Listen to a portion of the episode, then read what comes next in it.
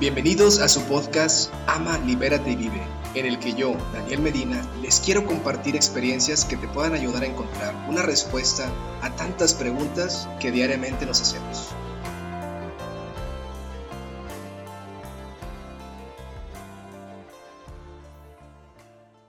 El día de hoy hablaremos un tema muy interesante que de plano te dejará los pelos de punta. Te quiero compartir la siguiente historia que nos va a platicar Rubén Matos. Esta es la leyenda de la casa de Aramberg. Fue en el año 1933 en la que dos mujeres fueron brutalmente asesinadas en su propia casa. La familia Montemayor Lozano, procedente de General Suazua, Nuevo León, había vendido todo su patrimonio para establecerse en Monterrey. Eran aproximadamente las 6 de la mañana del 5 de abril cuando la señora Antonia Lozano y su hija Florinda estaban solas en su domicilio ubicado en el número 1026 de la calle Silvestre Aramberri, en el centro de Monterrey, pues el esposo de doña Antonia, don Delfino, se encontraba en su empleo en el Parque Fundidora.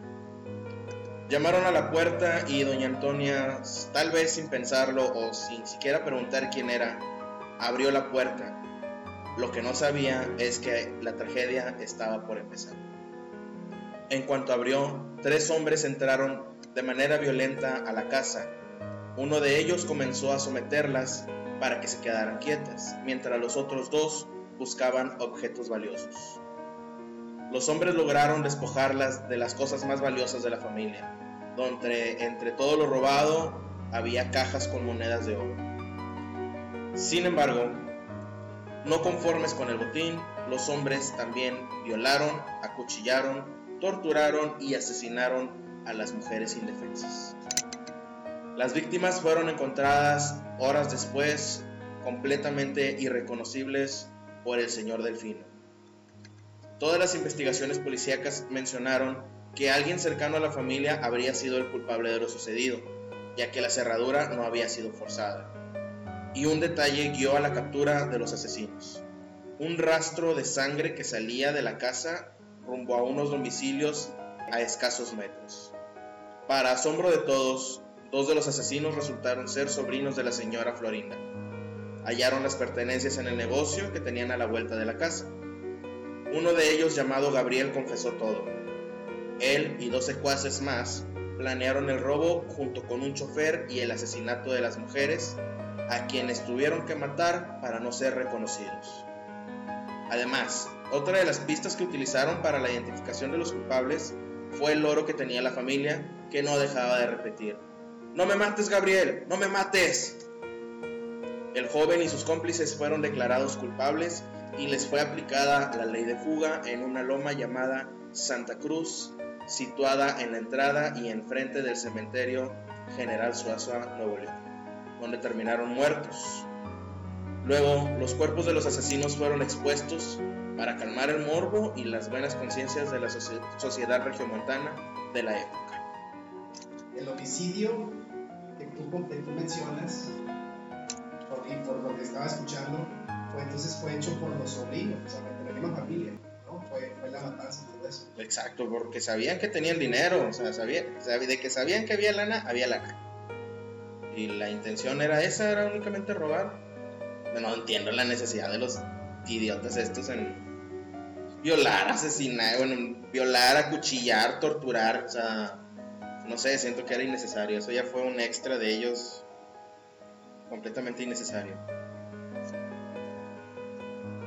Bueno, y eso, por ejemplo, lo del, lo del animal, no sé, el oro que andaba mencionando, declinando el nombre de la persona que supuestamente había, había estado en ese lugar, ¿lo tomaron como prueba o, o eso? Policía porque eh, desconozco si eso se ha aceptado como una prueba en contra de alguien o fue más la prueba de, lo de, las huellas que había de la sangre cercana a Siento yo que fue más eso, pero al final de cuentas, dices tú, era 1933, México lindo y hermoso. Las leyes nunca han estado muy claras, ¿verdad? Yo siento que fue, sí fue más lo del, eh, aparte de que encontraron en la casa de la en el negocio, perdón, de los demás, de la, de la persona que los mató, encontraron el botín, pues ya eso era una prueba más que suficiente. Más aparte, súmale que el oro los reconoció. Sí, porque no me imagino ya el oro en el estrado, ¿verdad? Por eso, gente, compren un loro. Nunca saben cuándo lo van a ocupar. es la verdad, como los niños y los borrachos. Oye, y luego de esa historia, ¿Mm? la casa sigue abierta, es un museo. No. La casa está declarada ruina. Eh, la gente no puede entrar, no debe entrar. Porque como está declarada en ruina, es de que en cualquier momento, si alguien llega a golpear con una pared o algo, pues se le puede venir encima. Pero hay gente que, pues, como te digo, le vale queso aquí en Monterrey. Hay turistas, hay gente que puede este, llegar a meterse, como por ejemplo mi compañero Eliud. Neta, porque ya sabe dónde está, ya le di la ubicación, ya va a ir a meterse. Bueno, oye Joel, y referente a que les dieron ley fuga, ¿tú has escuchado algo has leído algo referente a que este, llega a haber algún lamento de estas almas que fueron fusiladas? Mm, De las fusiladas no he llegado a investigar al 100%. Esta ley fuga es literalmente matar a traición. Es como que si un policía te lleva este, arrestado y tú empiezas a correr y te dicen alto, te disparan. Eso les da supuestamente, entre comillas, el derecho a dispararte. Esa es la, lo que es la ley fuga. Más, sin embargo, estábamos aquí, o lo que les acabo de decir fue que murieron cerca de una loma, en un cerca de un cementerio. Fue de que hay lamentos, puede haber lamentos. Tal vez no de ellos exactamente, pero sí de... O sea, los, los monos iban dispuestos a, a- a que los enjuiciaran. Nomás dejaron que se alejaran lo suficiente para poderles disparar y aplicar la ley. Bueno, ¿y no creen que usted, ustedes no creen que estas gentes se estén manifestando de alguna manera? Como entes espirituales, ¿te refieres? ¿O entes así de energía? ¿O Sí, o sea, a lo mejor, a lo mejor podríamos llevar alguna cámara, Yo por la forma de morir. la forma de morir, sí, Pero hablamos de los fusilados o hablamos de las chavas. los de las- fusilados. Sí, porque en teoría las chavas pues, dicen que se escuchan, ¿no? Sí, en la, en la casa de los de Aramberry hay muchos, muchas psicofonías que se han grabado, han ido a hacer reportajes, han ido a, a- a investigar y sí se escucha. Y eh, se escucha cabrón. Fíjate que, bueno, yo sí llegué a ir, o sea, pero no pude entrar porque sí, ya habían cercado un poco más, porque unos meses antes como que se habían entrado este, y empezaron a grabar y a hacer documentales y cosas así, y por lo mismo cerraron. Este, yo fui nada más por fuera, estar así como que asomándome, era medio tardecita, pero yo creo que la misma vibra que sentí, así, de, ah, escalofríos y cosas, pues yo con la historia, pues yo creo que me la fui creando, pero sí sentía una vibra un poco extraña, nada más estar ahí afuera de la casa. Como que fue manipulado. Yo, yo Que siento. Llegas con cierta intención y que hayas escuchado en ese momento sentido algo diferente, ¿no? Como que fue provocado por ti. Como que yo siento que fue eso. No sé si hay alguna. Es que cuando ya, cuando ya vas predispuesto a buscar y encontrar algo, lo encuentras sí o sí aquí en tu cabeza. Exactamente. Sí, ¿Ustedes no creen que eso sea como energía? O sea, que donde lo mataron y no se haya quedado energía negativa guardada ahí, que eso? O sea, razón más. Pues mira, fue, fue un asesinato con lujo de violencia. Yo digo que sí, la, la energía o lo que es, en este caso se llamarían fantasmas residuales, que son los, eh, los que son asesinados o los que tuvieron una experiencia demasiado traumática antes de morir y se quedan en eso. Es como un loop en el que van ellos El repitiendo. tú fantasmas residuales quiere decir que es, es este, algo continuo que pasa día tras día, tras día, tras día, tras día, tras día. Este, ¿Residual? Sí, algo que pasa continuamente, porque no, no tienen conciencia de lo que les pasó o conciencia de que ya están muertos, sino que se quedaron con la energía negativa de estar, de estar siendo asesinados. Bueno, precisamente eso es lo que iba a decir. Yo también he, he leído sobre ese tema y de hecho ellos se quedaron como que eh, contrariados de que, qué fue lo que sucedió, qué fue lo que me pasó. Por supuesto que ya ellos ya dejaron su cuerpo físico y estaban otro plano, pero ellos como que se, se empiezan a cuestionar, bueno, y, y por qué yo sí los puedo ver y ellos no me pueden ver, yo sí los escucho y ellos no me escuchan. Como que entran en, en una, en una confusión, esa es la palabra, entran en una confusión por la cual ellos dicen, por la experiencia traumática, como bien dices, bueno, ellos no logran discernir qué está sucediendo. Ujú. Como es inmediato, sí se requiere más tiempo para poder comprender la situación en la que se encuentran.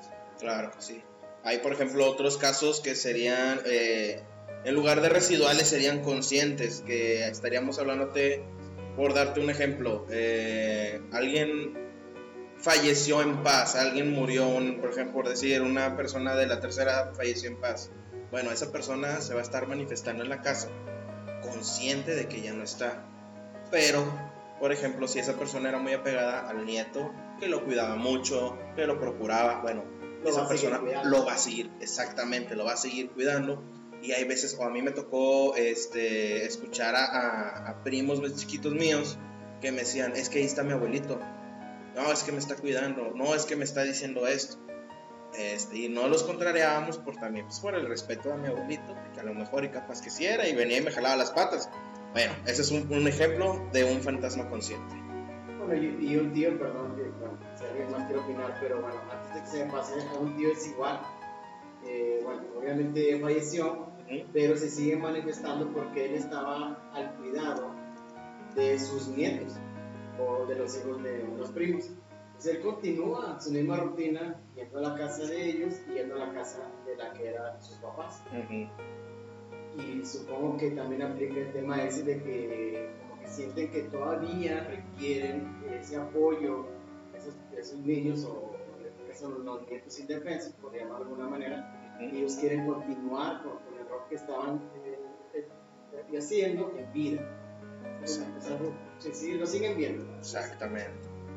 Yo, yo la verdad con todo esto, bueno, como hace días que tocamos el tema del, del arte de memoria y la, que es la tanatología, que es manera en la cual puedes inducir a, a tanto los parientes antes de morir, a, no sé, un túnel moral de ayudar a los demás, pero yo me pregunto, por toda esa gente que murió normal o que no hayan acuchillado, yo siento que, ¿por qué no irse? ¿por qué seguir aferrado a este, a este punto? ¿Por qué no irte al lugar donde de origen, digo, no un tanto de lado de fe, sino por querer saludar del país, de la luz, por qué quedarte aferrado al tema de que quedas todavía.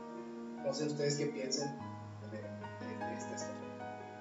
Bueno, yo tendría la opinión de lo que tú acabas de decir, que como, como lo dice su, su, su nombre, unos son conscientes y otros son inconscientes. Unos puede que haya muerto alguien en, una, en un accidente de auto y no sabe que murió, pero ellos siguen pensando, su energía sigue pensando que sigue vivo, pero está repitiendo eh, estos casos. Pues ya ves, hay muchos casos también muy, muy, muy famosos así en la red que andan circulando de el ejemplo más claro. Una chica tomó un taxi llévame a tal dirección llega a tal dirección este, ahorita le pago se baja se tarda el taxista dice no pues se tardó van tocan sale una señora no es que viene a dejar a su hija y sabe que mi hija murió hace cinco años. Es imposible que pueda pasar pero no es la primera vez que le pasaba o sea ese tipo de, de, casos están en la red sean verdad no lo sé pero ahí están. Son ejemplos de, de, esto que pasa y los conscientes son como te digo, personas que murieron a lo mejor en paz, que están conscientes de que ya se fueron, a lo mejor ellos sienten que se tienen que quedar o a lo mejor dicen, ¿sabes qué? Yo ya cumplí, ya me voy. Y ya, ahora sí, como quien dicen, regresan a donde tengan que regresar, de donde, donde sea, de donde sea que hayamos venido. O sea, al final todo es un misterio. Sí, porque finalmente también hay, que no aceptan no aceptan que ya no están en el plano material. Y eso hago referencia con Chico Javier. Según la manera en que hayan, que hayan partido de este mundo material, ellos no quieren aceptar que ya no pertenecen. Están en otro plano, están ascendidos de una manera distinta y tampoco quieren aceptarlo. Por eso es muy importante la forma en la que, en la que haya sucedido el acontecimiento en el que se desprende ya la vida la vida material, pero, pero bueno, sí, hay, hay bastante de que, de que pensar. No sé si el, el Liu del Bolas de Fuego de Ávila tenga algo que decir. Bueno, Este, lo que yo creo es de que es depende, depende del impacto que tenga este tipo de salida, ¿no? O sea, el, el impacto, o sea, hablamos en el anterior, en, el an- la anterior grabación de que hay un tratamiento tanto para los familiares como para el posible desahuciado, este, que le va a evitar, este, de cierta manera, salir o, despedirse de ellos de una manera traumática. O sea, tomarlo como el hecho natural y, dirigirse directamente pues, hasta hacia donde tenga que ir. O sea, dejar esta vida de una manera como lo dicen muchos libros, que es empezar a vivir este, de cierta manera. O sea, yo lo que me refiero es, tiene que ser lo traumático de la acción, lo que conlleva a que también mucha gente también te haga, vaya, sienta lástima por ti, este, de cierta manera tú te cargues más de energías, este, tengas más gente encima, no sé, a lo mejor, a lo mejor pudiera hacer eso algo, algo relevante. Este tema crees de, de ayuda dices, ¿crees que sea muy conocido o sea, por la gente o todavía no es muy explorado? Pues la, la mayoría de la gente no sabe, no sabe y es, y somos tercos, mejor dicho, este, una, una de las virtudes o de, los, de las reacciones normal del ser humano, lo dijo el Papa, que es este, pensar en que a nosotros no nos va a pasar algo. Esto lo estamos viendo actualmente con el coronavirus, todos decimos que no nos va a pasar. Y si vemos este, los números en el periódico, mucha gente muere a diario. Le preguntamos a un amigo y resulta que en su empresa han morido tantas personas de coronavirus. Este, es algo que decimos nosotros, no nos va a pasar, y aquí estamos, estamos este, expuestos, ¿sí me explico? Pero es, es propiamente un pensamiento humano, el- es una manera de defensa el que digamos no nos va a pasar. Entonces por eso nos aferramos y hacemos lo que queremos y queremos que esa persona siga con nosotros y queremos quedarnos con esas personas, o sea, no queremos partir a lo mejor. O tú piensas que puede haber tanto como de, de- de yo hacia, por decir un ejemplo, de yo a mi abuelo y de mi abuelo hacia mí. O sea, también influye mucho eso. Por eso es que nos dicen cuando muere alguien, eh, lo habían dicho también, lo habían comentado, de que o, o lloras, o déjalo ir, o no le llores, o sea, esos son lo que estamos viendo de la cuestión de las energías. O sea, es algo recíproco también, imagínate, o sea, alguien se quiere quedar y tú no lo quieres, no se va a quedar. Así los han pasado en las relaciones. No le muevas. Ah, perdón, No le muevas. Oye, y preferencia eso no. Por favor. pinche vieja. Ah, no, no es cierto, no, amor, te amo, amor, tú que sí escuchas esto, te amo. Ya también no, güey. Y tocando un poquito el tema esto de la energía paranormal y demás. Este, Es que el amor es, compadre, el amor es, el amor es, entró un personaje, ya entró. Oh, mi compadre. el amor es universal, lo que quiso decir Gandhi. Correcto. Te amo tanto que no te tengo. Te amo tanto que no te tengo. Así es, amigo. Bueno, el tema de la energía paranormal, ¿ustedes creen que sea los que son clarividentes o ven cosas o oyen cosas? Porque hay gente que no ve. ¿Creen ustedes que sea un don, un don espiritual poder ver eso? Porque hay gente que realmente no tienes que creer para poderlo ver. ¿Ustedes qué opinan de todo este, de todo este, de esta pregunta?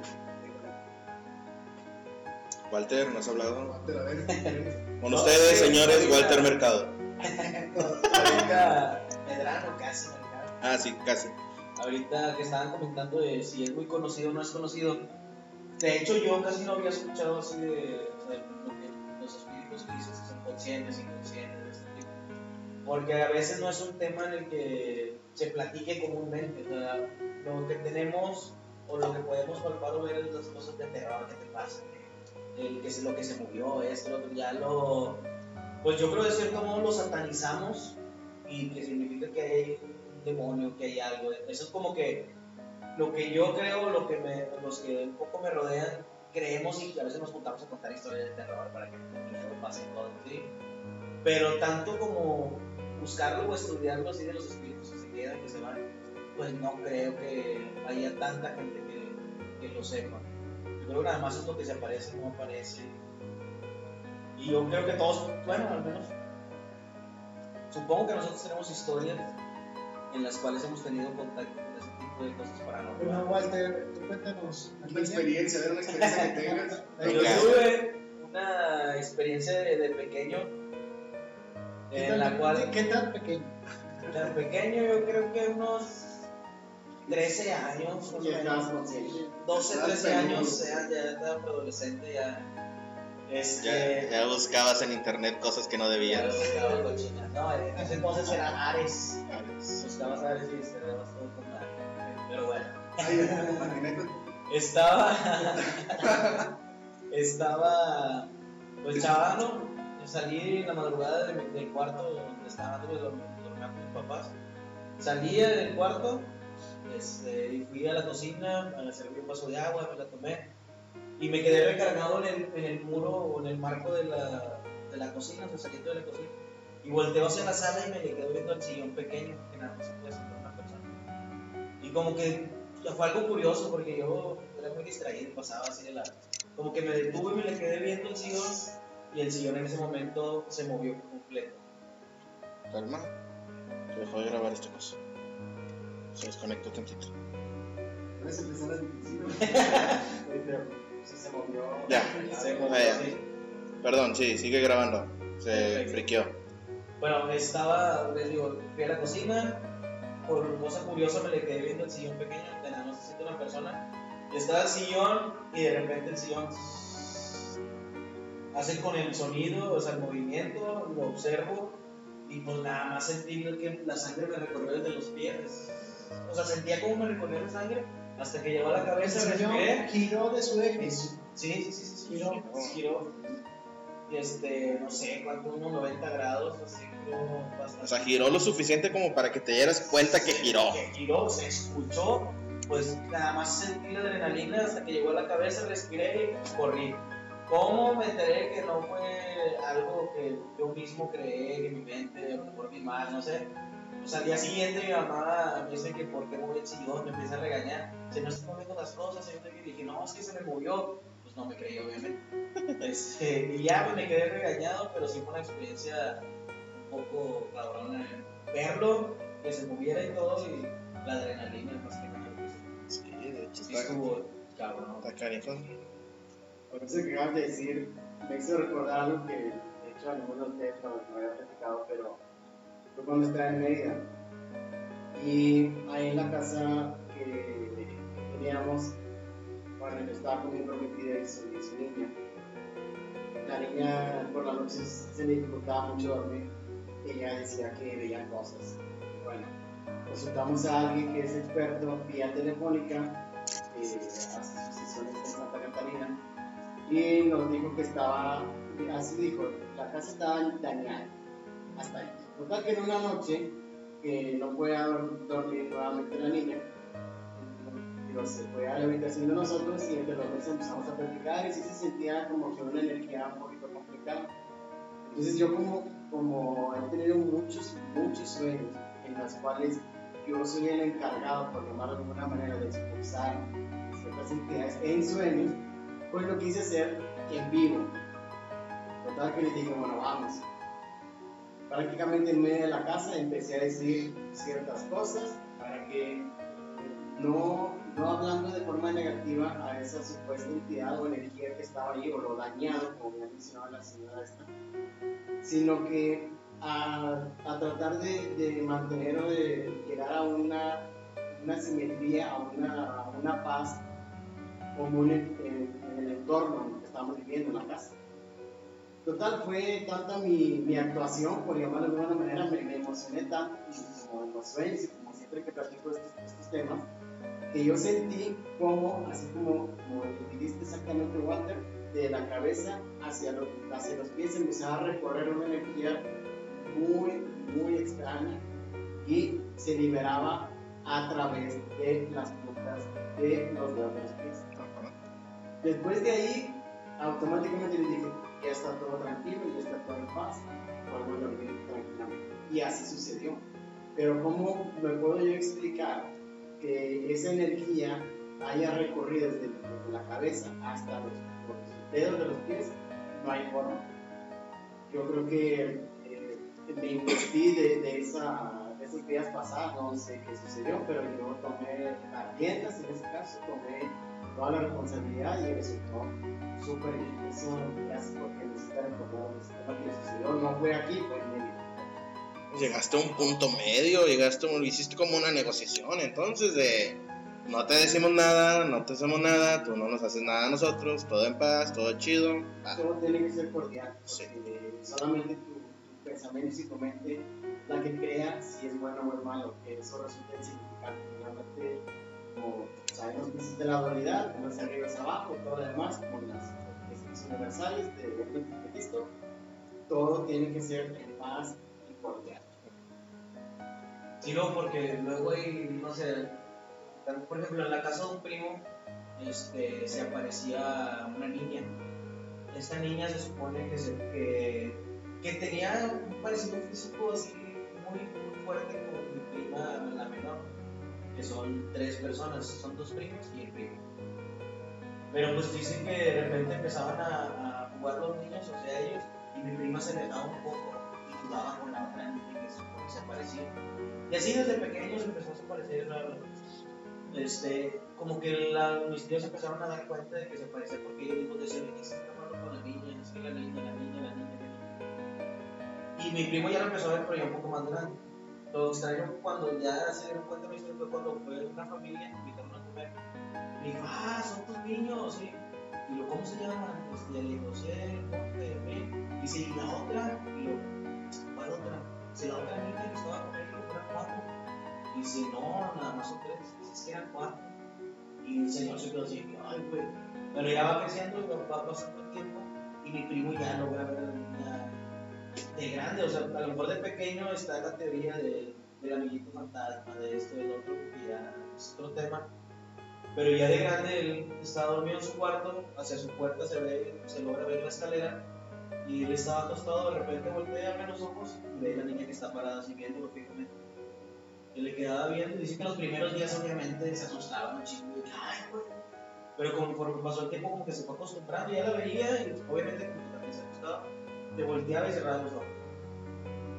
Y luego en una ocasión él invitó a un amigo a su casa este, y el amigo, este, Gerardo me quedé así atrás, se lo había contado ahorita que queríamos de ¿Qué chingue que traes, güey?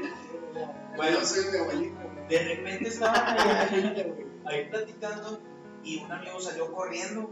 A la chingada. Pues este güey que se volvió loco, ¿qué pasó? Pues ya el siguiente día que lo pudieron platicar con él, dijo que había visto a la niña, pero la había visto toda sangrada, así, un chingo de sangre en la cara.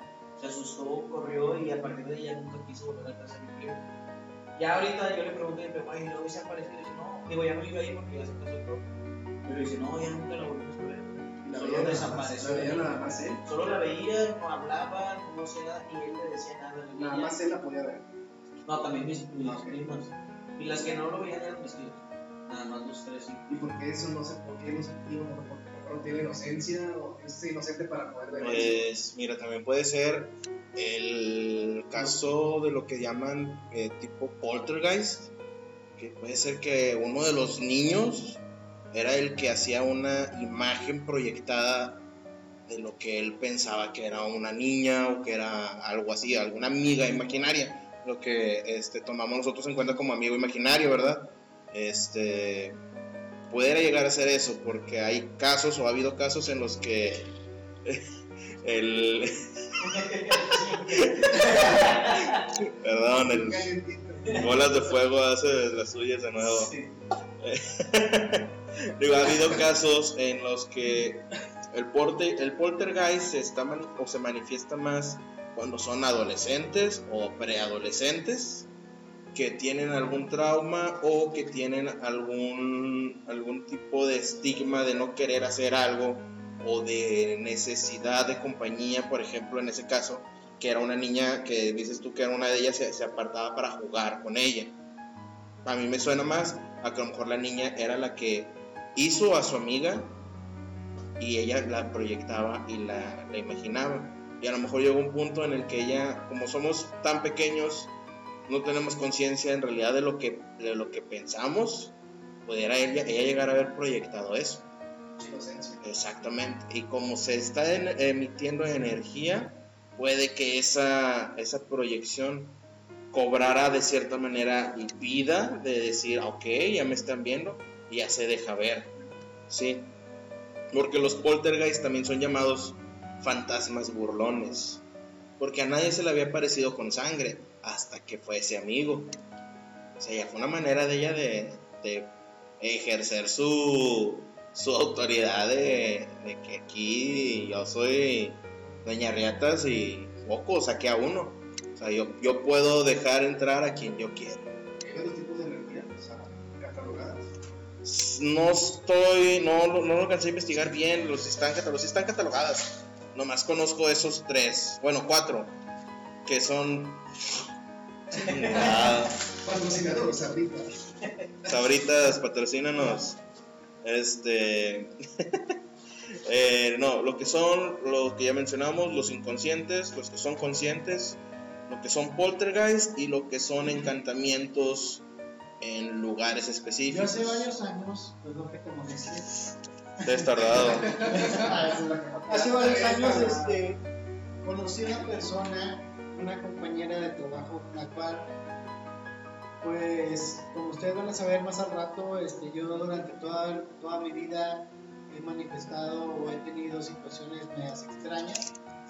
Pero Nacer. ella, ella me- me ha comentado que en su casa se apareció una niña. Lo más raro es que ella me decía que le compraban juguetes a la niña Ah, para que se pusiera a jugar. Eso fue lo que me, llamaba, me llamó mucho la atención y pues yo en un momento, inclusive así como ustedes, pues yo también dije, esta persona está loca. Pero pues bueno, ahí a lo mejor todavía yo no tenía sucesos tan, tan fuertes como los he tenido. César, este, tú nos habías comentado, o nos quieres comentar, perdóname, este, sobre los sueños. Bueno, sí. Antes de los sueños quisiera retomar un poco del tema de las psicofonías, de lo que sucede en la casa de Apple. Ya que, bueno, yo no he tenido la oportunidad de visitarla, mucho menos, pero sí leí algo sobre eso. Y en lo que, en lo que yo recuerdo de ese tema, eh, específicamente de la psicofonía, es en un programa, no sé si alguien de ustedes lo escuchó, un programa de radio en vivo de Colombia, en la cual se hizo presente un, un espíritu de una niña que había muerto, si bien recuerdo, en el mismo edificio y que estaba buscando a su abuelita. Entonces escucha la grabación en vivo donde ella dice, abuelita, abuelita, buscándola.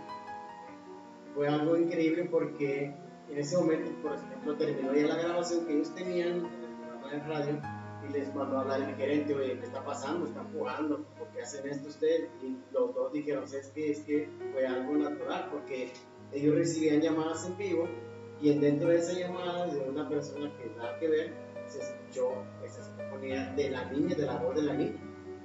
Posteriormente, que lo pueden encontrar en- en- tranquilamente, posteriormente mandaron a hablar a una persona que era eh, especialista en esos temas y un medio, por ejemplo, en serio, y lograron ubicar a esa niña. De hecho, se presentó a esa niña y este medio en el programa de radio en vivo. increíble. Bueno, este medio ayudó a esa niña para que se fuera directamente a la luz. Ese es un, un, un video o un programa que me gustó muchísimo porque es 100% real lo México. ¿Qué es un medio? La mitad.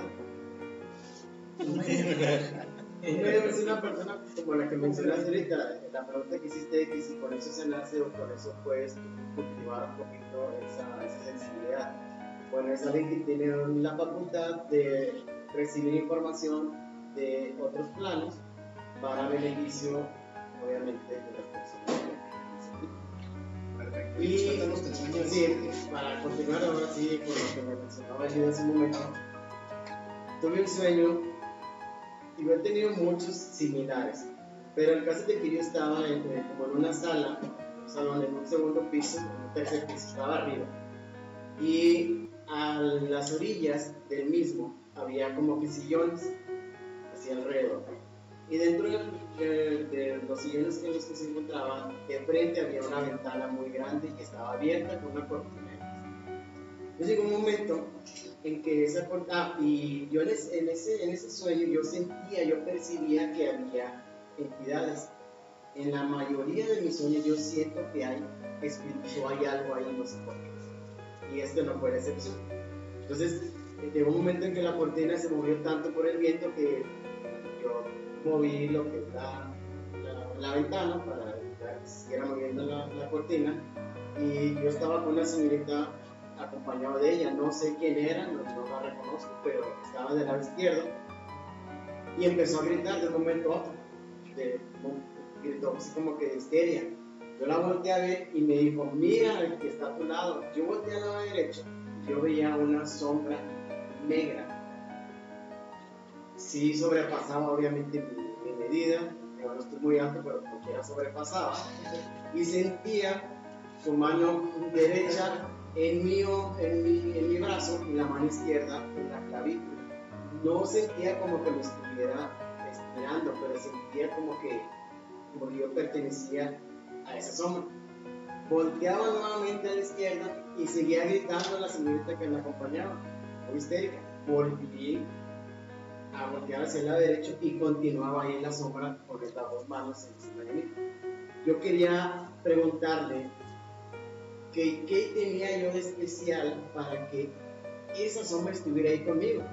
¿Qué yo tenía de especial? Porque, porque a mí, lejos de sentirme con miedo o que también provocara histeria como, como, la señorita que estaba ahí, yo, yo tenía esa duda. Que yo, Total, en ese momento de inmediato me desperté, pero antes de abrir los ojos, yo veía, porque cualquier persona, bueno, en promedio, cuando cierra los ojos ve oscuridad, si acaso veo unas figuritas ahí moviéndose normal de la vista pero yo vi números, vi letras y signos entrelazados. Eso fue algo que nunca lo había experimentado. Yo dije, me emocioné cuando, cuando vi eso y dije, bueno, ¿qué es esto? ¿Qué está pasando? Eso duró aproximadamente entre 6 y 7 segundos y desapareció y regresó a la oscuridad, obviamente con los ojos cerrados. Continué dormir, seguí despierto, pero ya con, con la, con la visión, por llamarlo de alguna manera, cuando cierro los ojos, digamos, como que dejé de ver los números, las letras, pues sí. Es una experiencia que a mí me, a mí eso me gusta, me apasiona, no me da miedo, más bien me intriga y quisiera poder tener esa facultad que tienen los medios como para, para poder aprender, saber más y, y ayudar a quien lo, lo. ¿Y números que viste o que eran algo tengo para idea. Lo que sí me acuerdo era que eran números, pero eran como, como tres o cuatro líneas y luego otras tres o cuatro líneas entrelazadas, luego otras tres o cuatro líneas, es decir, no era un desorden, eran líneas como que tenían su orden, pero cada una tenía signos, letras y números. No No entiendo nada de miedo. para nada, para nada. Claro que se me eriza la piel, porque como bien lo ha dicho yo, fue eh, Daniel, Walter, Walter,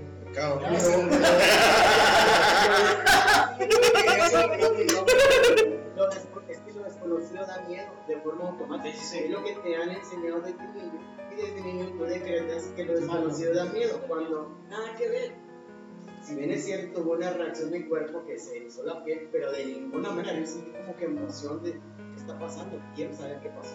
Y te has puesto a pensar así de dónde crees que provenga, o sea, si sea, no sé, de tanto leer, de subconsciente, inconsciente, o ese tipo de cosas, o crees que hay algún mensaje detrás de esto que quiere, que alguien quiere o algo quiere hacer llegar. Bueno, de tanto leer no, porque yo desde niño, yo vivía en Navío, en una casa, cuando estaba muy, muy grande y había un pasillo enorme de las habitaciones hacia la cocina.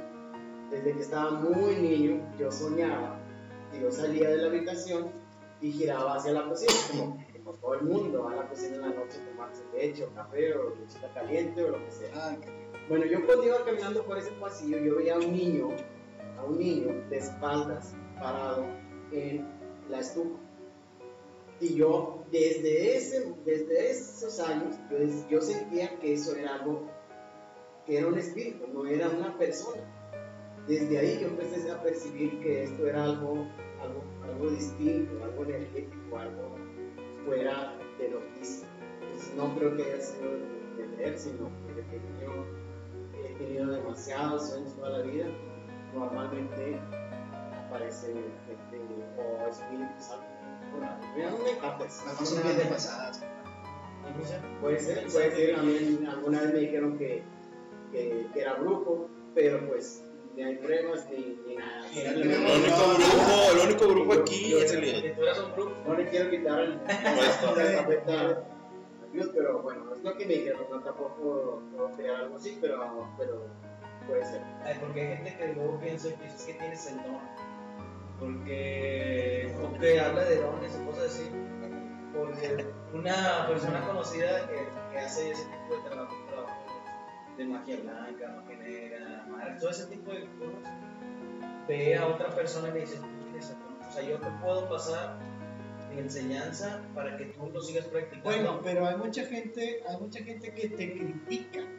O sea, tú le, tú le cuentas una experiencia extraña o rara o difícil de creer y lo primero que te dicen es, tú ya fuiste con esa persona que te abrió un tercer ojo, tú ya fuiste a que te leyeran las cartas, tú ya fuiste a que te aventaran los caracoles, o sea, te, te tratan de tachar con toda la seguridad de que tú fuiste a alguno de esos lugares. En cambio, uno no los frecuenta. Yo nunca los he frecuentado, nunca he ido, se me hace una estupidez ir a que alguien me lea la mano. O sea, pagar dinero para que alguien me lea la mano es una estupidez. ¿Por qué? Porque me va a decir, oye, a lo mejor tú la relación que tienes vas a terminar. No sé, a lo mejor yo soy tan cabrón que sí, sí, sí voy a terminar. O eres tan bueno que Sí, no. O tan bueno que no, o sea, pero, pero a lo que me refiero es que te dan algo que puede ser, o sea, es un 99.9% que va a suceder. Esto es como una apuesta, güey, 50 y El día 50. de mañana va a amanecer, Sí. te van a Sí, decir. algún día te vas a morir. Sí, te vas a ah, morir. te vas a morir, exactamente, o sea, pero es a lo que me refiero, o sea, te, te tildan de que tú necesitaste ir a que te dieran esa energía o que te pasaran esa energía para tú poder haber visto o, o para poder haber escuchado o para haber sentido o tener ese tipo de contacto. Nosotros el tarot también, que es otra, para mí es una juego de azar. Yo lo, lo que he escuchado, tengo un amigo que se dedicó un tiempo a esto, de lo que era la magia. Así me lo platicó a él. Este, por respeto no digo su nombre. Carnal, si lo escuchas, saludo. Eh, a mí me platicó, por ejemplo, ¿Quién? Eliud.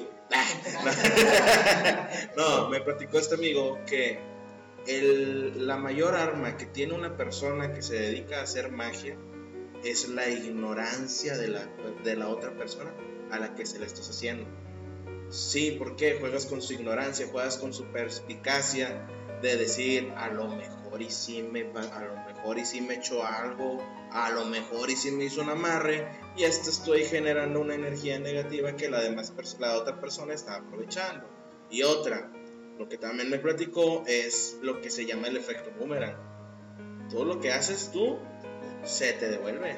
Si tú vas con una persona que se dedica a esto, él no te va a decir yo te lo hago, no, va a decir aquí están las herramientas para que tú lo hagas. Porque ellos saben que cuando se les regresa, se les regresa más. cabrón. Famoso karma. También les fue llamado kármicos, karma. lazos kármicos. Bueno, yo tengo algunas referencias sobre eso. Eh, anteponiendo todo el respeto y la consideración necesaria para la gente que se dedica a eso. Pero hay un libro que me encantó muchísimo que se llama El libro de los espíritus, es de Alan Kardec, y él hace referencia a ese tipo de personas como charlatanería. Pues, insisto, ese respeto máximo para todos ellos, pero exclusivamente Alan Kardec menciona en ese libro que te da cualquier cantidad de respuestas sobre todas las preguntas posibles que podamos tener las personas normales o comunes, pero él las denomina como que no, no es algo tan real. Dilo, dilo. Adelante, Dios, por favor. Este, yo, yo también, yo también te quiero compartir, bueno, yo les quiero compartir a ustedes este, también me puse a leer un libro este, Oh my god. en el cual, en el cual pues, me llamó mucho la atención, güey. porque, cabrón, güey, empecé a ver. Sé leer. a ver, no, empecé a ver cier- ciertos artículos, güey. Unos traían precio, otros mencionaban un descuento. Este, si comprabas, en la parte de atrás mencionaba que si comprabas tres, te regalaban otro. Y no, güey, después lo cerré y lo vi bien. Ya en los catálogos del abuelo.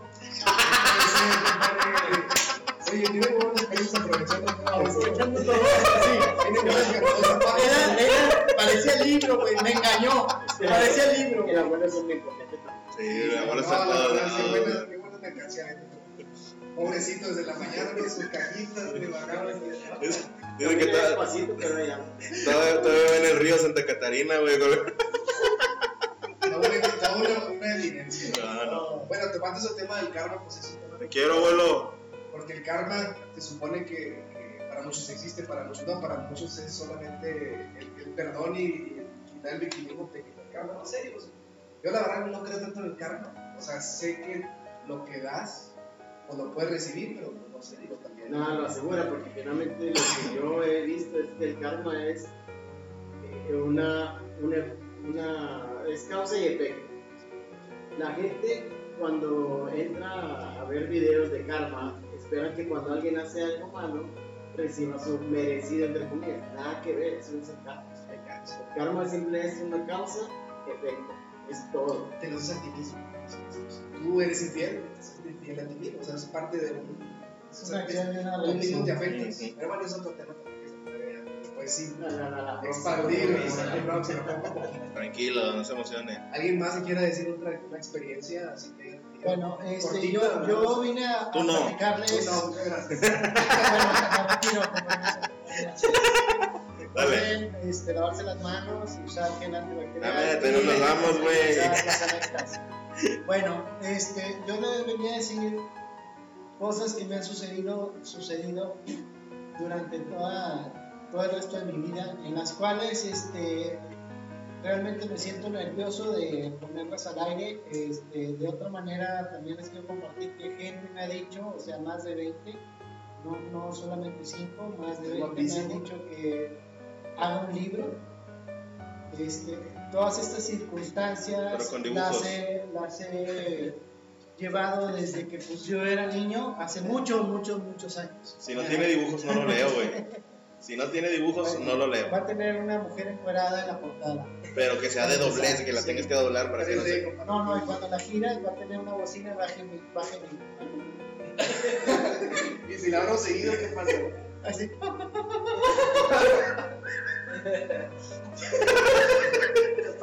Bueno, güey. Entonces, este, cuando todo empezó cuando pues yo era, este, tenía, no sé, a lo mejor 10, 13 años, nunca le presté mucha atención. Este, en la casa, pues, de mis padres, pues pasaban situaciones como, llamémosle así, que las, había cajas de cocas y cajas de cerveza cuando sobraban de las reuniones. Este- estas, estas botellas, obviamente llenas de líquido antes de que fuera la reunión, muchas veces también este, lo que estuviera en la casa reventaba una de un lugar de la caja y reventaba otra que no estaba seguido, o sea, no podía ser que por la explosión de una explotara la de, al lado. Eh, en lo que era la cocina, este, se apagaba y se prendía el foco. Este, mi- mis padres, de cierta manera, pues pensaron que podía ser un cortocircuito y bajaron la pastilla para arreglarlo, bajaron, bajaron la pastilla de la luz y el foco seguía prendido. A todos estos hechos, este, mi madre nos decía siempre que, pues, que no le tuviéramos miedo, que mejor preguntáramos este, qué era lo que quería o qué necesitaba, si estaba enterrado y quería que lo enterráramos en otro lado, no sé, santa sepultura, cosas así, cosas normales de la iglesia. Entonces, este, se oían también pues, ruidos en lo que es la parte del, segundo piso, en el techo. Este, la casa era pues de dos pisos. Eh, mis hermanos a mí me decían que era una lechuza que, que, que andaba en el techo. Entonces pues yo creí que así, así era. pasó el tiempo, este, ya llegaron mis sobrinos, los hijos de mi hermana mayor, y uno de ellos estaba en la casa y siempre decía en la madera cuando se iba a la sala que le asustó un mono. Decía, me chutó un mono. Entonces, eh, en, ese, en ese momento, pues, eh, hubo un día en el cual estábamos, estaba mi hermano, mi papá y yo sentados en la mesa de la cocina. Tenía dos puertas o tres, cuatro puertas ese cuarto. Uno era que la cochera, otro era la lavandería, otro era la sala y otro era el recibidor. La sala y el recibidor se unían en- obviamente por el recibidor y por la cocina. Entonces estábamos en la cocina viendo la tele y de repente se levanta la cortina, se oye como si alguien se recargara en, una, en la tela mosquitera. Se levanta la cortina como si fuera el viento normal, pues es una cortina alta, se levanta eh, la cortina y, este, y cuando baja veo una persona alta, este, delgada, yo lo veo de un tez blanco, con el cabello también blanco, o sea, él era, era perlado, o sea, claro, de piel clara, traía una camisa de tirantes y traía un número en el pecho, como si fuera un corredor, traía un short este, de esos que están partidos de la pierna y pasó trotando de la sala, salió del patio, da cuenta que entró a la sala y sale por lo que es el eh, recibidor de la casa. En ese momento yo le pego a la mesa, donde me asombro, le pego a la mesa y le digo a mi hermano y a mi papá, ¿vieron? Y me dicen ellos, déjame ver la tele. Entonces yo nada más veo que el niño de mi hermana pasa rápido en la andadera y me dice mono y se va, pasa por la cocina y se va a la puerta del recibidor a buscar. Yo ya cuando me paro pues ya no había nadie, pero yo claro vi una persona con el pelo chino blanco que pasó trotando por la sala, obviamente con un número en el pecho y con una camisa de. Era como un, digamos que corría un maratón, no sé. O sea, estuvo muy extraño, nunca había pasado eso. Entre las cosas que llegaron a pasar en esos entonces eh, fue que como a tres casas, pues ya obviamente pues pasa el tiempo y pues yo crezco un poco más. Este, como a tres casas hay un pino muy grande. En ese pino se juntaba la, pues, la raza de ahí de la cuadra. Y la vecina que estaba a espaldas de ese pino salió de viaje y un día se escuchó un golpe muy fuerte dentro de su casa y los que estaban afuera pensaron en que era un, un ratero. ¿sí? Entonces, pues gritaron ahí en la cuadra, pues que si había un ratero, este, que ellos no estaban, que la madre. Entonces, todos rápido, pues hicimos todo, sacamos todo lo que se podía con tal de ir a pelear con el ratero. Ya llega la policía y pues guardamos todas las cosas para que no hubiera pedo, ¿verdad?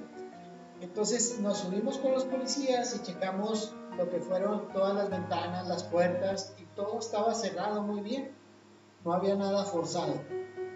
Entonces, cuando ya se salen los policías, pues los policías dicen algún mueble a lo mejor se venció y por lo pesado del mueble, cuando cayó, pues hizo ese ruido. Entonces, pues bueno, así quedó. Entonces, Pero, ¿cuál mueble? ¿Si no había nada tirado? Sí. no entramos, vimos Ah. que todo estaba cerrado. Por eso dijeron ellos, a lo mejor algún mueble se venció, a lo mejor un trincherito, a lo mejor una alacena, a lo mejor Unas suposiciones. una suposición. Entonces así quedó. Un supositorio. Así es. Ah, qué caray. Total regreso yo eh, a- hacia mi casa, porque pues a mí me tocó subirme con los policías y meterme al patio y todo eso. Este, regreso hacia mi casa y veo que mi mamá está afuera con la vecina de al lado y la vecina le dice, este, yo ya me voy a cambiar de casa por eso. Fue algo que yo escuché y que yo respondí de primera, o sea, así como de pinche, ah, algo así, o sea, no batallo. Entonces yo le contesto, uy, qué miedo, y sigo caminando. Digo, le tuvo miedo al fantasma, y sigo caminando. Y este, este, entonces, este, pues me pela unos ojos y me dice, ¿tú cómo sabes? Yo pues me sacó de onda porque pues, yo pensaba en que lo que pasaba en mi casa nada más pasaba en mi casa. Pues no, en el tiempo que yo crecí, que podría decirse que estoy de los 16 a los 18, a los 20, este, esta cosa se fue de la casa, en la casa ya dejaron de pasar cosas, no sé si porque yo no estaba o porque yo salía, no me daba cuenta, pero dejaron de suceder las cosas. Pero ella decía que en su casa se escuchaba una bola de boliche que pasaba desde la cochera al pasillo que va a dar un cuarto hasta el fondo, en la parte de abajo, que rodaba y iba a dar hasta el patio, y que en la parte de arriba escuchaban una risa de un niño y que jugaba con unas canicas. Las canicas fue lo primero que yo este, deduje que a lo mejor era lo que yo escuchaba en un tercer piso, que era arriba del segundo piso de mi casa, y eran las uñas de la lechuza que me decían mis hermanos. Eh, la señora nos decía que, este, que también tenía prendido, o sea que a veces le decían, dejaste desconectado el abanico porque se escucha, y el abanico estaba desconectado, un abanico de piso, y el abanico empezaba a girar normal, como si estuviera conectado. Y nos decía pues que el esposo pues estaba muy asustado y dormía pues con una navaja en el abajo de la almohada, ¿verdad? Yo creo que se quería carnicero. Bueno, la cuestión, la cuestión es que pues en la casa cuando sucedía todo eso, este, pues yo me acuerdo pues que era menor y si no me equivoco, ella, sus hijas, estaban en esos tiempos, o sea, sus hijas eran menores porque un matrimonio menor a los de mi papá. O sea, no sé si esa, esa cosa que haya sido este, se haya ido con el vecino, ¿verdad?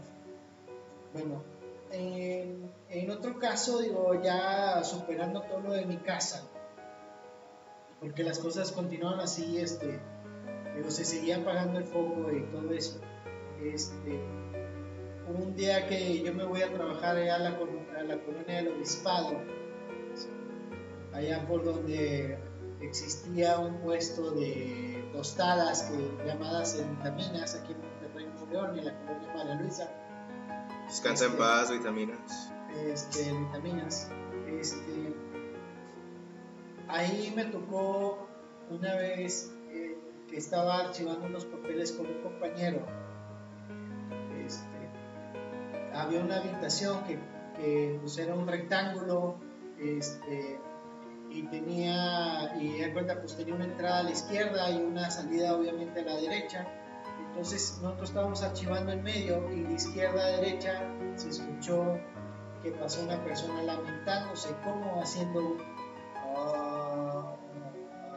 Entonces mi compañero, que se asustó, él me comenta, ¿escuchaste? Y yo le dije, este, tú sigue archivando, o sea, ignóralo. ¿Escuchaste? Tú sigue archivando, cabrón. Replicaste lo de la, lo de la televisión, déjame seguir viendo la tele. Sí. Están las enseñanzas. Lo apliqué, lo apliqué. Lo apliqué porque sentí, sentí que a lo mejor yo ya estaba curtido de esa información y él no. ¿sí? Entonces, este, le digo yo, tú sigue archivando. Entonces él, yo lo veo que me ve con unos ojos este, Miedo. de miedo. O sea, no manches, o sea, estás oyendo lo que está pasando. Y yo le digo, pues archiva, güey, no seas culo. Archivamos cinco expedientes más y se regresa esa madre, de, era de izquierda a derecha y luego fue de derecha a izquierda y pasó por atrás de nosotros. Que terminó de archivar y se fue, güey. Y, este, y pasó otra vez diciendo, "Ah, Gracias por haber archivado. Eso estaba mal. bájalo de ahí. ¿Y dónde fue esto? ¿En la 222 o qué? 222. ¿Cómo se llama tu que termina con 1111. Punto 111. No, no, no, no. Bueno, también ahí, este, ahí hubo un momento que en el cual, donde, en ese lugar de trabajo, yo me encargaba de cerrar la puerta y no era el velador, este, pero yo cerraba la puerta. Parece. Hubo una vez cuando puse la alarma detrás de la puerta y me cruzo para salirme, cruzo la puerta para salirme, en ese momento escucho una voz de un hombre que me dice, ¡Ey! Y en eso, pues, yo no me- pendejo! Yo no me asusté. Yo no me asusté. Pero así me gritó, me gritó Y yo me salgo, a la- me salgo de la puerta porque la voz se me hizo muy conocida con esa persona, Ajá. ¿sí? Entonces, este, yo dije, por dentro, obviamente, dije, voy a cerrar la puerta y que te truene la alarma. Dije que se active la alarma para que te llame la atención. Entonces, como le cierro la puerta y le echo llave, volteo hacia atrás y no veo carros estacionados. Volteo hacia el otro lado y veo a toda la gente, los conté, y era toda la gente que estaba trabajando con nosotros. Y luego no sonó la alarma y luego dije, a la madre, dije, qué pedo, bueno. Al día siguiente pues le pedí el video a la persona encargada de ahí, de, de ese lugar de trabajo, y resulta que me dijo, no te lo puedo pasar. De plano. Así quedó. Bueno. Este, después, en, una casa de Guadalupe donde ahorita estoy viviendo y, y ya no he escuchado yo nada, eh, estaba en esa casa un día, una tarde, este, normal, tranquilo, viendo la tele acostado en la recámara. Era una casa como tipo Infonavit, o sea, estaba chiquita, era de un piso. Bueno, no estaba chiquita porque tenía cuatro cuartos, pero era, era todo por medio de un pasillo. Entonces, la recámara daba casi enfrente a un baño. En eso estamos viendo la tele y en eso la, reca- el baño, la puerta del, del baño se azota muy fuerte. Se oye donde la azotas contra la pared. En eso volteamos los dos y lo que estaba en, la, en esa puerta del baño era una nube como, no quiero exagerar las cosas, pero era como las nubes de Harry Potter.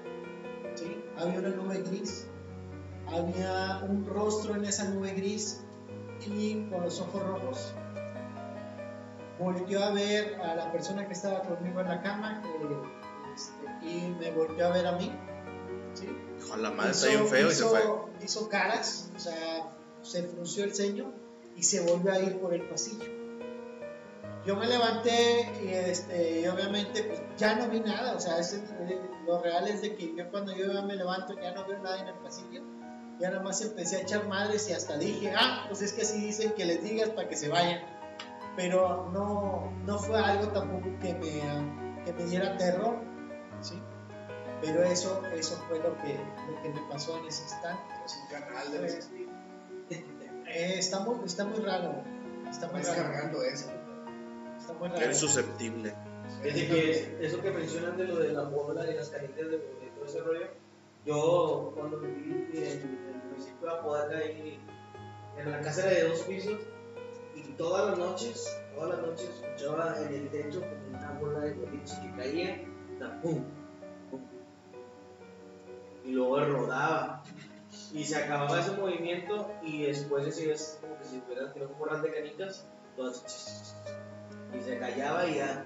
Pero era como que todas las noches y nosotros ya lo como, se pasa, o se va a escuchar, o como a eso de las 12 o algo así. Y tuve una psicofonía así también que estábamos mi hermano y yo en el cuarto de arriba y mis papás estaban en, estaba a un lado del otro cuarto, estaba cerrado todo, y abajo pues ya estaba todo apagado, todo así. Mi hermano y yo jugando como que. Y de repente como se, escuchan los sonidos, como que, también como que medio escuchamos y ay, se va a escuchar, no sé. Y de repente en la planta baja nos escucha que. Así de ah, su madre, o sea, sí, sí, fue como mucho escalofrío y que no, ya. Y nos dormimos. Pero en realidad, no sé si nosotros busquemos los espíritus, si nos los manden, si nos busquen, o qué. Parte del destino que. Ahí está, está, bueno, yo lo siento de cierta manera medio extraño, porque me pasaron muchas cosas, este, entre ellas fue que cuando vivía en Santa Catarina y trabajaba en un lugar ahí en Hidalgo donde enfrente, bueno, a un lado estaba Securitas y obviamente por ahí había este, unos recién nacidos, este, la cuestión es de que yo trabajaba ahí a un lado y me salí en la noche porque pues teníamos mucho trabajo, me, sal- me salgo a fumar un cigarro. Había, estaban las luminarias de la calle, güey, o sea, normal, todo estaba, no había calles oscuras, no había nada, todo estaba bien iluminado, todo muy bien, todo tranquilo. Cuando me salgo a fumar el cigarro, se escucha un chiflido de un ave que está en el árbol cruzando la calle, enfrente. Entonces chiflaba el, ave y chiflaba yo, y chiflaba el ave y chiflaba yo y chiflaba el ave y chiflaba yo. Y el guardia sale y me dice, oye, este, deja de hacer eso porque es una bruja y se va a. Yo le dije al guardia, pues, me... Pérez Prado, ¿verdad? O sea, a la Pérez Prado, bueno. Total, de cuenta que siguió el ave haciendo su ruido y seguí yo haciendo mi ruido y que es más fácil que primero me calle el, el guardia del hospital que antes que que yo este, llegue a hacer algo, ¿verdad? Digo, antes de que la bruja se enoje, que era un ave. Entonces, no te miento, pero no creo que haya chiflado yo 10 veces.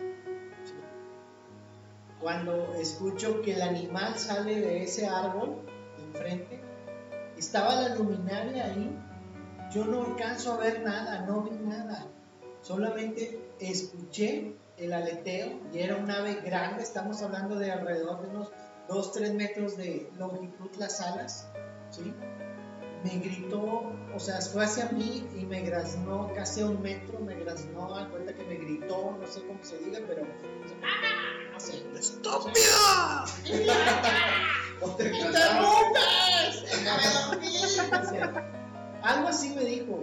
Entonces, yo me quedo sorprendido, a mí me sorprendió mucho porque sea lo que haya sido, no sé si la bruja, el ave, el pájaro, el marciano, lo que haya sido, no lo vi. No lo pude ver. Sentí que estaba a un metro de mí porque un metro me gritó, me graznó, hizo el ruido, o sea, hizo el enojo a un metro, como un metro de mí, y pasó hacia arriba. El guardia, el, eh, sí, el guardia, el guardia se puso blanco, de por sí era, era bueno él, este, y me volvió a ver y me dijo, te lo dije, y se metió. Yo me le di dos, tres fumadas al cigarro, lo tiré y también me metí detrás de él, ¿verdad? Porque más o menos me sacó de onda, pero yo no vi nada, O sea, no vi, no vi nada. una silueta nada más. O sea, que- No vi ni silueta, güey. Yo nada más escuché. Yo todo lo que hice fue escuchar. Escuché el ruido que hace un, un aleteo fuerte, güey. O sea, y un pinche aleteo cabrón, así. Pero entonces el que te dio la descripción fue el guardia. ¿El guardia la vio? o? El guardia fue el que me dijo, el guardia me dijo, es una bruja. Yo dije, no, güey, pues no se veía nada porque estaba el arbotante, o sea, la luz, la luz naranja, güey, y, y se veía arriba del árbol, güey, no veía nada. A partir de ahí, sí, a partir de ahí, güey, Cállate, Liu. Ya después de eso. A partir de ahí, no sé cuánto tiempo fue, yo estimo que fueron como unos seis meses, pero tenía delirio de persecución de algo en especial semejante a una bruja, porque me lo habían dicho, ¿sí? Y en ese tiempo yo vivía en lo que era Prados de Santa Catarina, este, había un camión que nos subía y me dejaba ahí a dos cuadras y después de repente el camión cuando ya iba muy tarde, él se subía como cinco cuadras más, ade- más adelante, él subía a esa calle donde la que pasaba por mi casa. Donde me debería de bajar. Entonces a mí me chocaba, güey, como no tienes, me repateaba que me dejara tan, tan lejos, o sea, cinco cuadras, era tan lejos para mí porque me dejaba en las faldas del cerro. Y, y yo me iba a la casa pensando y diciéndome, encuéntrate un drogadicto, encuéntrate un pinche asaltante, encuéntrate un, no sé, un loco, Un Sí. Algo que pudiera ser real y palpable, e iba realmente asustado de que se me fuera a aparecer una bruja en esa falda del cerro. Es para morir. Todo eso me, me- es- eh, ese tiempo traje eso. Fue pues fue algo a lo mejor ridículo, ustedes van a decir, pero siempre lo pensaba. Cuando eso me pasaba, que me dejaban allá, casualmente no había nadie en la calle y eran las 9 de la noche. No había ruidos en la calle y eran las 9 de la noche. O sea, era algo increíble, cabrón. Era algo increíble, güey. Y yo sabía, yo sabía que algo, algo había, algo había. Hasta un día que yo llegué a la casa y un día me tocó estar solo. Ese día, pues obviamente, pues son, les vuelvo a repetir, era una casa muy chica, la, la casa de, de de Prados. Entonces, de lo que la salita que tenía se veía pues, desde el cuarto. Entonces, una vez estando en el cuarto, volví a escuchar ese aleteo. Ese aleteo lo escuché todavía más fuerte. Escuché como, como si no hubiera techo. Y lo que haya sido, bajara como si fuera un hombre alado. Así, de, ese, de esa magnitud lo sentí. Me di cuenta que baja como si no hubiera techo. Y escucho las uñas, güey, donde pegan en el piso de la sala. Ahí no quise ni pararme a cerrar la puerta del cuarto, no quería ver más allá de lo que era la entrada del cuarto. Yo me volteé y dije, no me voy a apoyar, no quise apagar la luz ni nada, y me volteé y hasta se me olvidó cómo se rezaba. Ah. Dije, me tengo que dormir, tengo que dormir y me dormí. No sé qué haya sido, pero en ese momento se me acabó esa persecución. Lo que haya sido me soltó en ese momento. Digo, no, Dijo, pobre criaturita. ¿eh? Pobre Ya lo culié mucho. bautizado te quería llevar todo mundo. Gracias a que te bautizaste un mes antes. En, la- en la- en esa casa yo, yo me encargaba de regar lo que eran las plantas. Dos, tres plantitas que teníamos ahí. A mí me gustaba echarle agua porque me gustaba siempre que fueran verdes. Y hubo una, güey, en la cual me encontré un 100 pies. No. un- Quemador. No. El, 99 pies. el que es como el No. 100 pies, pero que te, que es venenoso. Ah, la mariposa. No, güey, cangrejo. La, la rata. La rata venenosa. El escarabajo. No, güey, era era un 100 pies, güey, pero era obviamente el que, el que tiene veneno, obviamente de colores. Ah, sí, 99 pies. Bueno, bueno, era esa madre, estaba en un cactus que teníamos en una ventana. ¿sí? Estaba bien bonito, cuando yo le eché agua salió el pinche mugroso animal.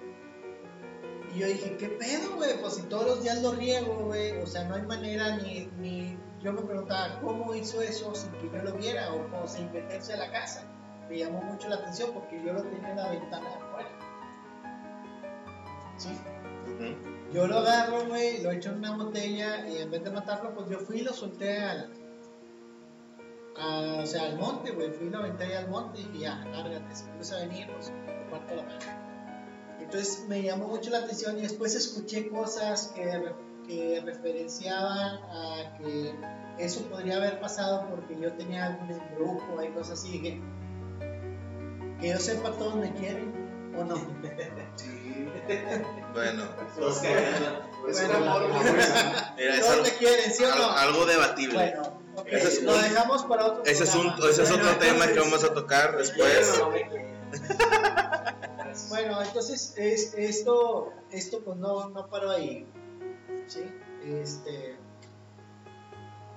¿Y ya? ¿Qué más? no, todavía Bueno, no. Algo más que es desagregar. Bueno, total. zorro forco, zorro forco. Bueno, entonces, uno, dos, tres. Bueno, no, la cuestión es de que ya con el tiempo, este, que sigue pasando y todo, hubo un día en el cual pues, yo me pregunté este, si, si teníamos la edad para poder ver estas cosas, porque pues ya, ya no me pasaban, ¿sí? Ya no me pasaban, yo sentí que llegué a los 40 años y que, que a lo mejor ya se me acabó lo que dijiste tú, fue la juventud, lo, lo de esa niñez. ¿sí? que abres puertas, etcétera. Este, y, y pues la verdad, pues la verdad, este, yo me, lle- me llevo a poner un día de un día puse a jugar de esos que me llegué a preguntar que por qué no pasaba nada este, si vieron ahorita que me quité la gorra que tengo el pelo así medio, medio quebrado medio así medio esponjado ¿verdad? entonces Me que recuerdas a- tengo, que si lo tengo como pues Me, me recuerdas a. Jorge Falcón. Entonces, un día llego yo y me pongo a jugar en, en mi plataforma y me hago así, güey, para quitarme el gel y la madre, güey. Entonces puedo jugar y me quedo dormido en mi sillón. Me despierto porque el caballo eh, del juego que estábamos jugando se cayó por un precipicio y me tembló el control. Descansa en paz el Descansa caballo. en paz el caballo blanco que tengo que ir a buscar allá donde hace mucho frío. Bueno, entonces, era un caballo árabe. Entonces, yo me despierto y agarro el teléfono y pues el teléfono cuando usamos de alarma. Entonces yo agarro el teléfono y digo, Berta, ya no tiene tanta pila. Lo tengo que conectar. Y cuando lo puse a conectar, yo me fijé, eran las 3.17 de la mañana. ¿Sí? empiezo a escuchar como si agarraran hojas secas y hicieran así. ¿Sí? Pero escuchaba exactamente eso. Yo digo que son tres. ¿Sí? Eso se escuchaba muy claro. Y yo decía, ah, cabrón. ¿Quién está haciendo ese ruido? Y ya me ponía a enfocar y otra vez y sonaba como si abrazaran hojas secas. así. Y yo decía, ¿quién está en el patio? Entonces yo me paro, yo tenía el foco del closet prendido. Y obviamente pues se ve la luz del cuarto. Y yo con mis pelos de pinche loco, ¿verdad? Porque pues De bullying. de bullying. Y yo me asomo así en el cuarto, yo todo apagado, yo así porque me acababa de despertar, güey. ¿sí? Y, y escucho una voz de una mujer que dice, mira nada más. El viejo de sol, hija. No, hombre, güey. Me culié, güey. Me culié y yo me, me quito de la ventana. Y dije, ay, güey, mis pinches pelos, güey, qué oso, güey. Feo. Sí, viejo feo, exactamente, güey. Me vuelvo a asomar porque dije, a lo mejor son las vecinas que están en el balcón y ellas tienen su evento, o, porque de repente pues se agarraban a, a hacer sus fiestecitas. Y la cuestión fue que en ese momento este, todo estaba apagado. Eso no, eso, eso no, no acabó ahí, volví a escuchar el... Entonces trato de fijar la vista abajo, güey. Porque dije, a lo mejor ellas fueron las que dijeron, mira nada más, o algo a la calle que dijo, mira nada más. Y empiezo a escuchar, por Dios santo, empiezo a escuchar una música de cuerda de cuna. Una música de cuerda de cuna. Para que no esté diciendo pendejadas. Bueno, eso fue lo que escuché. Yo ya no me quise fijar porque yo había visto cuando me había asomado que todo estaba apagado y lo que me sacó de onda fue la música de cuerda de cuna. Yo cerré la ventana de vidrio, güey, la cierro, me fui a acostar, quería correr, la cortina y no se corría la pinche cortina. dije, no, te va a ver el pinche mono ahí parado, vete a la verga. No, este, me acuesto, güey, y me tapé y oía más bajito, o sea, el ruido estaba en el donde me estaba asomando. De ahí era la música de cuerda. Yo quería saber quién a las 3 pinches 17 de la mañana tenía música de cuerda. A lo mejor era un niño prodigio japonés. Se lo comenté a varias gente y una de esas gentes me dijo, ¿tú no adoras al diablo? Diablo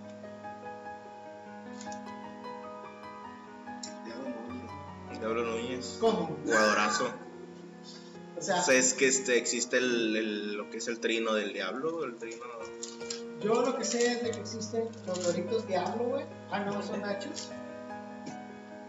Doritos, patrocínanos.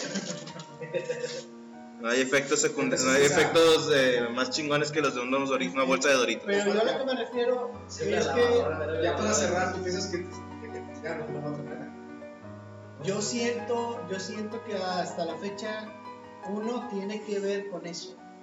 Sí. Son creencias. uno tiene que ver con eso y a lo mejor uno crea un lazo. Yo, yo llegué al lugar donde, donde también este, llegué a trabajar y entro al piso. El piso tenía, estaba el clima, no te miento, se oía el fan. ¿Sí? Y yo dije, a la madre, alguien se fue y no apagó el clima. Me meto al baño, cuando termino y termino el baño, me salgo, que fue unos 5 minutos, 3 minutos, no sé, me salgo. El área estaba al tiempo, no estaba el clima. A mí se me hizo raro, dije, ah, cabrón, alucinaste, güey, qué pedo, güey, alucinaste, qué pedo, venías dormido, no sé, fue, fue mi pensar, fue mi pensar. Y también lo dije, este, no mames, güey, no me andes apagando este clima o no me lo prendas. Lo dije porque fue el primero que llegué ahí.